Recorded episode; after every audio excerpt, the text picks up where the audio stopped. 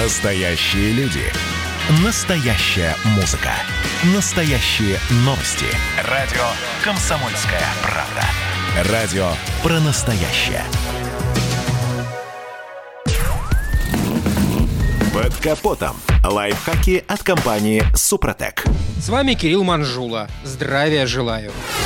О правильном или неправильном давлении в шинах автомобиля мы в наших передачах упоминали лишь вскользь. Однако эта тема вполне заслуживает отдельного выпуска. Как бы это ни звучало банально, но давление должно быть таким, какое указал производитель. А поскольку среднестатистический современный водитель подобной информацией обычно не владеет, специально для него шпаргалку с нужными цифрами вешают на среднюю стойку кузова с водительской стороны или на крышку люка бензобака. Теперь надо упомянуть, что происходит, если колеса спущены или перекачаны. Пониженное давление приводит к увеличению деформации шины, большему ее нагреву, ускоренному износу крайних дорожек протектора. Возможно даже нарушение целостности каркаса. При этом возрастает расход топлива, а при попадании на дороге в яму повышается вероятность повреждения как диска, так и самой шины.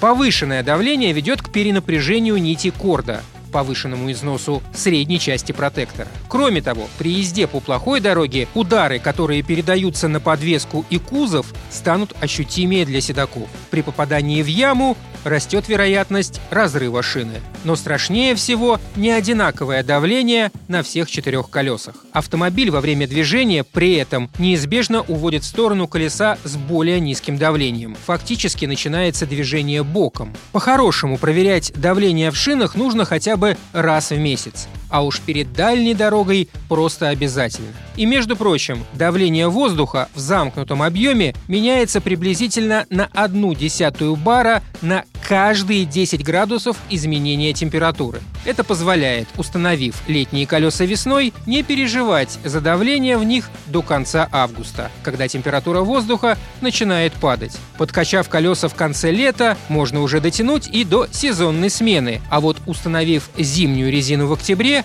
с первыми заморозками следует проверить давление, когда температура опустится до минус 10, 15 и при переходе за минус 20. Зато с середины зимы и до момента смены колес на летние опять период расслабления.